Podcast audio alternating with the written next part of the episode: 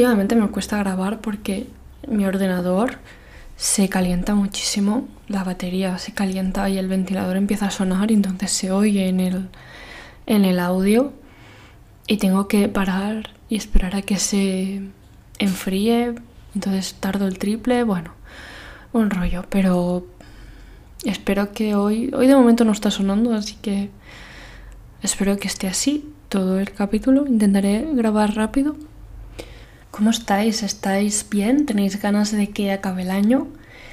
A mí me hacía mucha ilusión diciembre porque me encanta... Navidad en sí me gusta, está bien, pero me encanta como el tiempo antes, cuando se...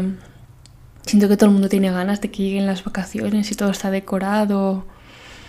Es mi parte favorita de la Navidad, la parte, el antes, los, del día 1 de enero al 23, ay de enero, del 1 de diciembre al 23, me encanta. Luego ya está bien, pero se acaba rápido. Hoy quería grabar un capítulo sobre filosofía del derecho porque mm, no sé por qué el capítulo sobre qué es la filosofía del derecho que grabé, vaya, no me acuerdo cuándo, es el capítulo que tiene más reproducciones, tiene más de 200 reproducciones. Cuando, para que os hagáis una idea, em, de media un capítulo tiene 60 o 70, así que tiene más del doble. Y no sé, no, entiendo, no entiendo por qué, pero me parece súper curioso. Así que me alegro que le gustase a tanta gente. Es el capítulo también más compartido. Me pareció súper curioso. Y quería hablar sobre uno de los temas de filosofía del derecho que más me gusta, que es la obediencia al derecho, la obediencia a las normas del Estado. ¿Por qué obedecemos las normas? ¿Por qué cumples las normas? No sabéis la cantidad de filósofos que os han, se han dedicado, han intentado dar una respuesta a esta pregunta. Y han surgido teorías eh, parecidas entre ellas, otras muy distintas, y me gustaría comentar las, mis favoritas, que son em, el consentimiento, el juego limpio y el anarquismo. El consentimiento es la, creo que es la más conocida por el tema del contrato social de Hobbes, no sé si os sonará. Básicamente todas las ideas del consentimiento se basan en que tenemos que obedecer las normas porque hemos dado nuestro consentimiento, hemos dado nuestra autorización a la autoridad para que las cree. Y es la idea esta, ¿no? De que el Estado o el mundo, mejor dicho, el mundo estaba en estado de naturaleza, que significa que una guerra de todos contra todos, en el, que no había orden ni había paz. Y al final los individuos deciden unirse, formar una autoridad darle consentimiento a esa autoridad para que cree normas y así organice la sociedad, ¿no? Ese es el, contrato social típico de Hobbes, que muchos otros filósofos han dedicado también a darle más vueltas y a desarrollarlo. Pero tiene problemas, ¿no? Tiene problemas obvios y esto es que así suena muy bien, pero claro, esto no ha pasado realmente. Nunca nadie se ha sentado en una mesa o sea, los, ¿cuándo, se crearon las sociedades? Creo que la construcción de un Estado es algo súper, bueno, que nació hace muchos años, incluso podemos encontrar pequeñas sociedades en la prehistoria y, y, nadie se sentó alrededor de una mesa y hizo un contrato y lo firmaron todos a fin de crear una autoridad. No, eso es algo que no ha pasado realmente en la historia que teóricamente suena muy bien y tiene mucho sentido, pero es que no ha pasado en la historia. Y el ventilador de mi ordenador ya ha empezado a molestar. Bueno, lo siento si se oye, pero es que no, no puedo hacer nada. Otro problema del, del contrato social es que, vale, imaginemos que ha sucedido. Imaginemos que un grupo de personas en el mundo de crear nuestro estado, em, el estado en el que tú vives, imagínatelo, se sentaron, firmaron un contrato y así crearon el Estado español, por ejemplo. Cosa que nunca ha sucedido, pero si hubiese sucedido. Claro, entonces esas personas han brindado, han dado su consentimiento para crear una autoridad y que esa autoridad cree normas y ellos tienen que obedecer esas normas, ¿no? Pero, ¿y eso a mí cómo me aplica? Es decir, si esto pasó hace años, porque el Estado español se creó hace años, eh, ¿Por qué yo tengo que obedecer las normas del Estado español si yo no firmé ese contrato? ¿Por qué el contrato que firmaron personas hace años es vinculante para mí también? Es que no lo es, porque si la teoría del consentimiento es que damos el consentimiento al Estado para que cree normas y por tanto tenemos que obedecerlas, yo no he dado mi consentimiento y por tanto yo no tengo que obedecer las normas del Estado. Hay personas que, mm, filósofos, que han, han desarrollado esta teoría y la han relacionado con la democracia, en el sentido en el que sí, tal vez las personas que viven hoy en día en el Estado no tienen, no han dado su consentimiento, pero sí que lo dan cada vez que votan, cada vez que ejercen su, el voto democrático, cada vez que van a votar.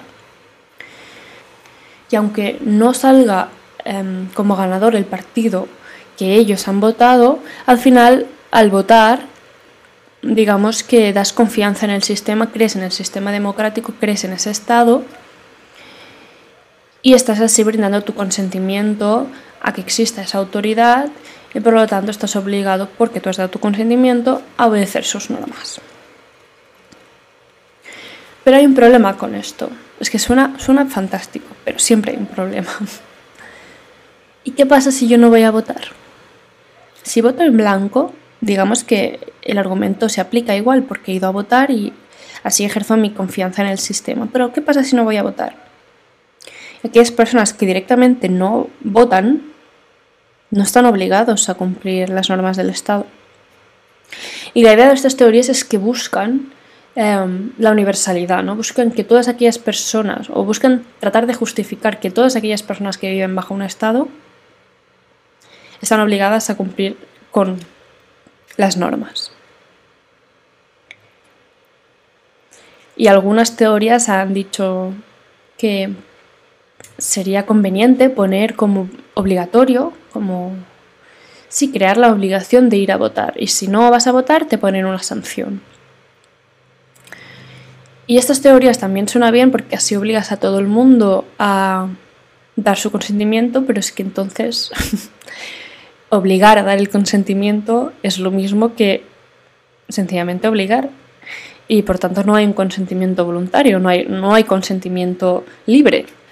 Entonces todo el argumento de que el Estado es una autoridad que hace normas que deben ser cumplidas porque las personas le han dado su consentimiento para ello, se viene abajo porque el consentimiento ya no es voluntario.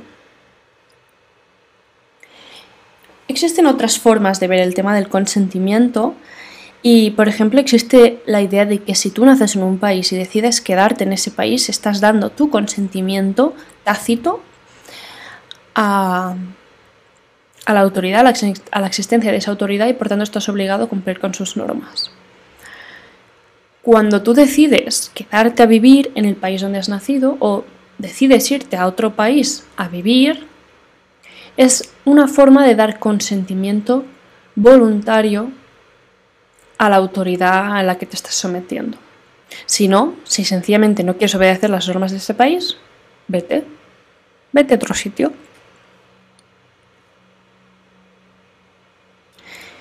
Ese también em, es el más defendido, pero yo le veo un problema tal vez práctico y es que no sé hasta qué punto todo el mundo tiene la misma capacidad de decidir dónde vivir. Es decir, si es una persona con dinero, puede hacer las maletas y costearse todo el viaje hasta un nuevo país. Pero si es una persona que, por ejemplo, ha nacido en una familia de granjeros que se han dedicado siempre a cultivar el campo y esa casita y ese trozo de campo es lo único que tienen para poder mantenerse, ¿Cómo se puede decir que esa persona se queda en el estado de forma voluntaria?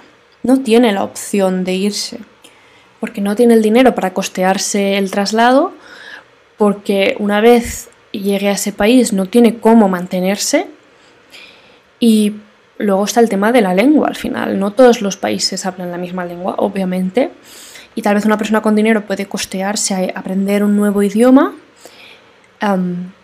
pero una persona sin recursos tal vez no pueda. Y entonces, ¿hasta qué punto esa persona al quedarse lo está haciendo porque no tiene otra opción y entonces no está dando su consentimiento a la autoridad a la que está sometida para que cree normas y entonces no está obligado a obedecerlas. Si tú no te quedas de forma voluntaria, el argumento del consentimiento se viene abajo. Porque si estás obligado a quedarte, entonces no estás dando tu consentimiento de forma libre y por tanto estás, digamos, libre de cumplir o no las normas del Estado. Y por lo tanto este argumento tampoco nos sirve. Tiene cosas buenas, como los anteriores que hemos comentado, pero tiene problemas. Y luego hay uno que me hace mucha gracia, que es la idea del consentimiento hipotético, que dice como... Yo creo que este ya es, es un argumento como desesperado, ¿no? Y algunos filósofos dicen, bueno, pero si se le preguntase a cualquier humano racional si quiere vivir o no bajo las normas de un Estado, todo el mundo diría que sí. Por eso es hipotético, ¿no? En, en, caso de que nos lo preguntasen, si decidimos vivir fuera o dentro de un Estado, todo el mundo diría que sí que todo el mundo quiere vivir dentro de un Estado, porque da cosas buenas, porque da paz, porque da orden. Y el problema, obviamente, tiene un problema este argumento, y es que hay defensores del anarquismo. Hay muchos defensores del anarquismo. Y entonces estas personas, si les diesen a elegir, no vivirían bajo las normas de un Estado, no vivirían bajo un gobierno, ¿Significa entonces que los que se consideran anarquistas tienen la opción de no cumplir las normas de un Estado? Y luego también existe el problema de que estamos asumiendo de que todo Estado es algo bueno. O sea, todo Estado nos proporciona paz, nos proporciona seguridad, porque si todo ser humano preferiría vivir bajo un Estado que no em, en la selva solo, implica que el Estado le da cosas buenas, ¿no?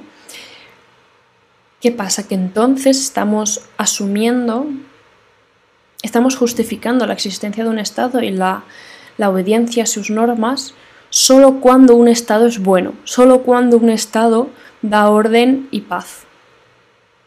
Entonces ya no se trata solo del consentimiento, ya no se trata solo de que todo ser humano racional, en sus, si estuviese en sus cabales, todo ser humano cuerdo aceptaría vivir bajo un Estado, sino que además se le suma la idea de siempre y cuando el Estado sea bueno, nos dé paz y seguridad. Entonces ya no es solo el tema del consentimiento, sino que va algo más allá. Y ya entramos en cómo debe ser un Estado para que estemos nosotros obligados a cumplir con sus normas. Que es algo que puede explorarse. De hecho, es algo que yo creo que estamos obligados a cumplir las normas de un Estado dependiendo siempre de cómo sea ese Estado pero ya no podemos basarlo en, únicamente en el consentimiento, tal y como estos filósofos querían hacer. Otro grupo de filósofos han creado otro argumento que es muy parecido a la idea del consentimiento hipotético, sobre esto de que aceptamos vivir bajo un estado porque, porque nos beneficia, y es la idea del juego limpio. Esta idea dice que si naces en un Estado y te beneficias de sus protecciones, es injusto no aceptar sus cargas. Esta es una idea muy sencilla, es como, a mí me recuerda mucho cuando trabajo en grupo, en la universidad o incluso en el colegio, que solía yo encargarme de la mayor parte del trabajo, también porque me cuesta delegar, también es, y soy consciente de ello, que es parte culpa mía. Pero aún así muchas veces las personas con las que trabajaba no hacían su parte correctamente. Y al final, como yo tenía, yo tenía ese perfeccionismo en mí o esas ganas de tener una buena nota, arreglaba todo el trabajo y al final esas personas se beneficiaban de, una, muy buena nota, de un excelente, cuando no habían soportado las cargas necesarias para llegar a esa nota. Es básicamente la idea del juego limpio y de evitar los, los free riders los que se benefician de las cosas positivas sin dar nada a cambio. Y entonces, abandonemos la idea del consentimiento. No, no importa si se creó el Estado en un contrato social o... No importa. No importa si consentimos o no al sometimiento bajo una autoridad, sino importa el hecho de que el Estado ya está creado y que tú has nacido bajo él. Y entonces hay cosas que te benefician. Em, tienes, al menos en España, tenemos hospitales públicos, tenemos carreteras, tenemos escuelas públicas, tenemos bibliotecas públicas, em, las calles están limpias, hay sistemas de higiene. Todas estas cosas nos dan beneficios porque se asume que todos los seres humanos al final valoramos lo mismo, que es el orden, la paz y la supervivencia. Y entonces como un Estado da esas cosas, es injusto que las cosas que pide a cambio el Estado, como por ejemplo no matar o como por ejemplo mm, pagar impuestos, es injusto que no los haga, que no lo cumplamos. La idea es como tú te beneficias de lo que el Estado da, tienes la obligación de cumplir sus normas. La idea sería la misma. Si no quieres em, cumplir sus normas, vete, porque no puedes beneficiarte de lo que el Estado da si a cambio no cumples con las normas. Y aquí hay una crítica que a mí se me ocurre a veces. La idea es que ¿Cómo puedes asumir que un Estado le da a todo el mundo el mismo beneficio? Sí es verdad que ahora estamos en una sociedad bastante más tolerante que hace años, pero aún así creo que no todo el mundo sale igual de beneficiado, dada su incluso su edad, su raza, su sexo. Y entonces eso implica que hay distintos beneficios, distintos niveles de beneficios para las personas y eso implicaría que, em, según cómo seas, según la cantidad de beneficios que te dé el Estado, estás legitimado o legitimada para cumplir más o menos sus normas. Imaginemos una persona que es gay, que es negra y que es de clase baja. Aunque los estados actualmente se basan, al menos los occidentales, en la idea de la igualdad y, igualdad ante la ley, incluso de la equidad, del reparto de los recursos de forma equitativa, no podemos negar que es muy probable que el Estado no le dé tantos beneficios a una persona de este tipo, con estas características, que a un hombre blanco de 40 años. Porque la, desigualdad es estructural, es inherente a la sociedad y muchas veces a las normas sin que nos demos cuenta. Y entonces, claro, significa que esta persona tal vez sí que tiene beneficios, pero no tanto como los demás. Y entonces implica que tiene más libertad para decidir si cumplir o no con las normas del Estado. Así que de nuevo la idea del juego limpio em, no nos acaba de servir del todo. Y luego vamos a mi favorito. No favorito porque luego defienda, pero me parece súper interesante las personas que defienden el anarquismo. Había un filósofo que es uno de mis preferidos, que es perdonadme porque es ruso y el apellido, bueno, se llama Kropotkin. Kropotkin, bueno, un señor ruso, dijo como que no servía de nada el Estado porque las... Usaba un, poco la idea de Darwin, dijo que la evolución de las especies iba a dejar con vida a aquellos individuos que fuesen más cooperativos. Porque todas las especies o la mayoría de las especies, al menos los mamíferos, los humanos nos incluimos, em, necesitamos la cooperación para vivir. Necesitamos de la ayuda de los demás, porque no somos autosuficientes. Y entonces, em, siguiendo esta idea, solo sobrevivirán aquellos individuos que a la larga sean capaces de cooperar. Así que no necesitamos ningún Estado porque nuestra naturaleza o la idea de la supervivencia y la evolución ya nos llevarán a cooperar entre nosotros y los que no sean capaces de cooperar morirán.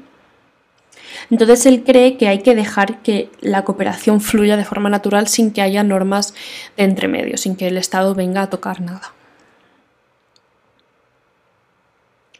Y esta idea parece al menos atrayente, pero sí que es verdad que moralmente es un poco cuestionable.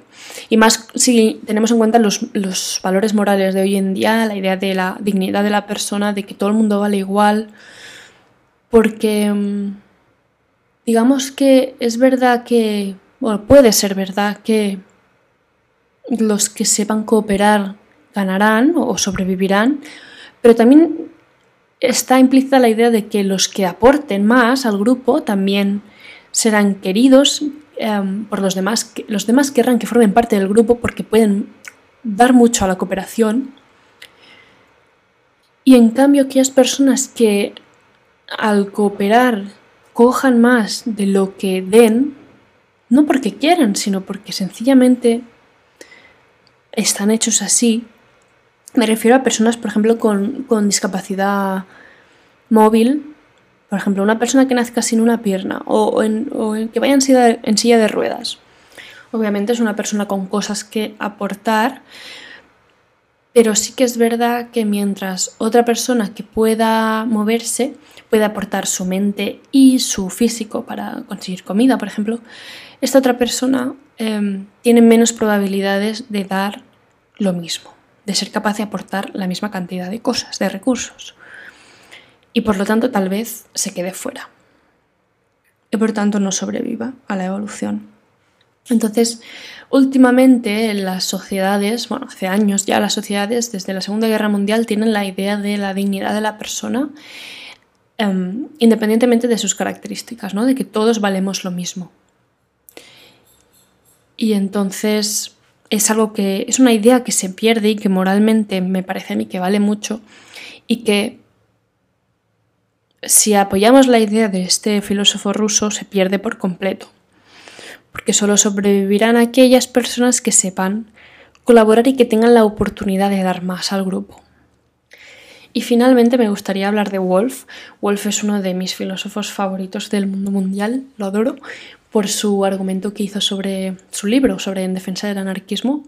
Es un libro súper sencillo, súper cortito, súper, súper, súper interesante, de verdad. Em, no hace falta saber de filosofía, no hace falta saber de derecho para entenderlo.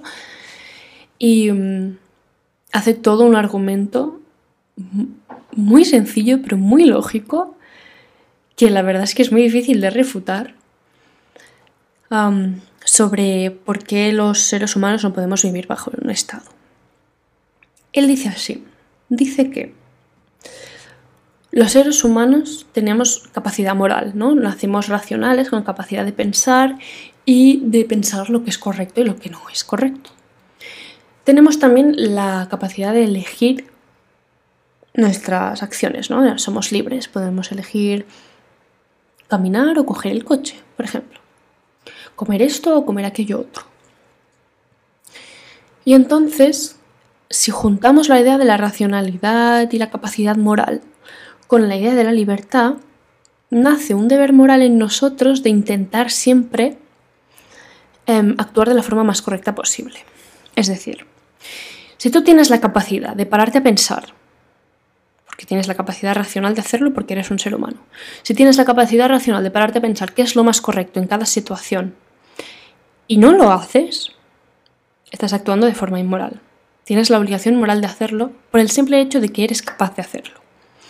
Y cuando sepas lo que es moral, gracias a tu razonamiento y, al hecho de haberte parado a pensar, tienes la obligación de actuar de esa forma, de la forma en la que tu reflexión ha concluido, que era la forma más moral. Entonces, teniendo esto en cuenta, si todos los seres humanos tenemos la obligación de pararnos a pensar qué es lo más correcto en cada caso y actuar siguiendo eso, ¿no? Porque la moral nos obliga. Porque tenemos la capacidad moral de hacerlo, la capacidad física, la capacidad cognitiva de hacerlo. Vale, hasta aquí bien. El problema es que el Estado, o sí, la idea de un Estado, de una autoridad, pretende, siempre pretende, que las normas sean cumplidas sin cuestionarlas. ¿no? Es la, idea, la idea de la obediencia es, si el Estado dice que haga esto, yo lo tengo que hacer, yo lo hago. ¿Y el por qué? Porque el Estado dice que tengo que hacerlo. Simplemente eso. y entonces, si estas normas, las normas de la autoridad tienen que ser, están hechas para ser obedecidas sin cuestionarlas, esto contradice un poco nuestro deber moral. Tú tienes que pensar siempre cuál va a ser la cosa más correcta y actuar según eso. Pero si el Estado pretende que abandones tu reflexión y que simplemente sigas sus normas, está actuando en contra de nuestro deber moral. Por lo tanto, dice Wolf que si los individuos quieren ser, actuar bien, quieren cumplir con su deber moral, de actuar siempre de la forma más correcta posible, tienen que ignorar lo que les digan las normas. A veces actuarán acorde a las normas, porque a veces se alinearán, y otras veces no. Sencillamente lo que digan las normas no importa. Y los humanos deben vivir fuera de un estado, o bien bajo un estado pero ignorando sus normas, que por tanto vale más la pena vivir fuera de un estado y anárquicamente. Y es un argumento fantástico, es un argumento súper lógico y muy difícil de discutir, pero cuando acabé la carrera de Derecho nos obligaron a hacer un, trabajo del tema que quisiésemos y decidí hacer una crítica a este argumento porque me parecía súper interesante. Y mi crítica básicamente se basaba en la idea de que los seres humanos somos imperfectos y que no tenemos una capacidad cognitiva absoluta. Es decir, que em, vivimos en sociedad y que cuando tomamos una decisión a veces no somos conscientes de em, el nivel de afección que puede llegar a tener en los demás o cómo de cuánto puede afectar a los demás. Hasta dónde puede llegar nuestra las consecuencias de nuestras acciones, ¿no? Y entonces la idea de la autoridad siempre y cuando esté constituida de forma de, en forma de democracia, eh, creo que es capaz de recoger las opiniones, las distintas opiniones de lo que es moral de, de todos los individuos y entonces formar una norma recogiendo lo que o la idea de lo que es más moral, obligando a todo el mundo a hacer lo que es más moral por norma, por ley, teniendo en cuenta cómo puede afectar esa norma a todos los individuos de la sociedad. Es decir, es como que recoge una visión mucho más general, porque yo creo que los individuos intentamos, las personas intentamos determinar lo que es moral por nosotros mismos, tenemos una visión mucho más em, individualista. Que, pero no porque, no, no de forma negativa, no de forma egoístas, sencillamente no sabemos cómo puede afectar nuestra forma de actuar a los demás. Y, mm, y no sabemos tampoco las situaciones en las que se encuentran los demás, no sabemos cuáles son sus, sus motivaciones para actuar. Así que la autoridad lo que se encarga, bueno, se debería encargar de coger como los juicios morales de todo el mundo, pensar en lo que es lo más moral y recogerlo en una norma. ¿Y por qué estaríamos nosotros obligados a cumplir con esas normas? Pues básicamente por nuestro deber moral, como lo definía Wolf, porque somos libres y porque tenemos la capacidad de tratar de comprender lo que es moral y lo que no. Pero sabiendo que somos imperfectos, que no tenemos la capacidad de verlo todo, que no sabemos cómo afectará X conducta, X acción que hagamos a los demás y a todo el mundo, a la sociedad en general. Y por tanto necesitamos como alguien superior, alguien que recoja las perspectivas de todo el mundo y tenga una visión más general y más capaz para determinar lo que es moral. No soy la única que ha escrito sobre cosas así. Carlos Nino, fue un filósofo argentino, escribió mucho sobre el valor epistemológico de la democracia, la democracia deliberativa, o la idea de que la unión del conocimiento de todos los individuos puede acercar al conocimiento de la verdad o de lo que es realmente lo más moral en ese caso o en un caso concreto. Luego está también la idea de que no todo es moral en la vida, que no todo se trata de que es correcto, que es incorrecto, sino hay cosas que sencillamente las necesitamos para ordenar la sociedad, como por ejemplo, el típico ejemplo es el de conducir por la izquierda o por la derecha. Da igual cuál elijamos, lo que debemos elegir es lo que hagan los demás para no causar daño. Y entonces em, necesitamos una autoridad, alguien superior que esté reconocida por todo el mundo y que todo el mundo le haga caso para determinar una de las dos. No importa cuál, pero una de las dos. Y es la idea de la autoridad como servicio. Em, del filósofo Raz. Raz decía que tenemos que obedecer aquellas normas del Estado cuando éstas ordenen, cuando resuelvan problemas de interacción. Y creo que esto es interesante, pero sencillamente se basa en, ideas de interacción. Cuando hablamos de temas más morales, es más complejo. Y para acabar, no creo que ninguna sea absoluta, no creo que ninguna de estas teorías sea perfecta, como hemos visto todas tienen sus problemas. Creo que de hecho, mm, no sé si alguien lo ha hecho, me parece que no, pero creo que una combinación un poco de todas, coger como lo bueno de cada una em, y crear una teoría híbrida entre todas, mixta, creo que será la, la teoría más satisfactoria, que nos llevará a entender por qué debemos obedecer las normas de un Estado. Y el capítulo de hoy acaba aquí. Espero que os haya gustado. Sé que es un capítulo un poco profundo o complejo de teoría, pero, pero quería ver si realmente os gusta la filosofía del derecho, a ver qué opinabais al respecto. Decidme en Instagram cuál os gusta más, cuál os ha convencido más. Y yo me despido aquí. Nos escuchamos la próxima semana. Hasta pronto.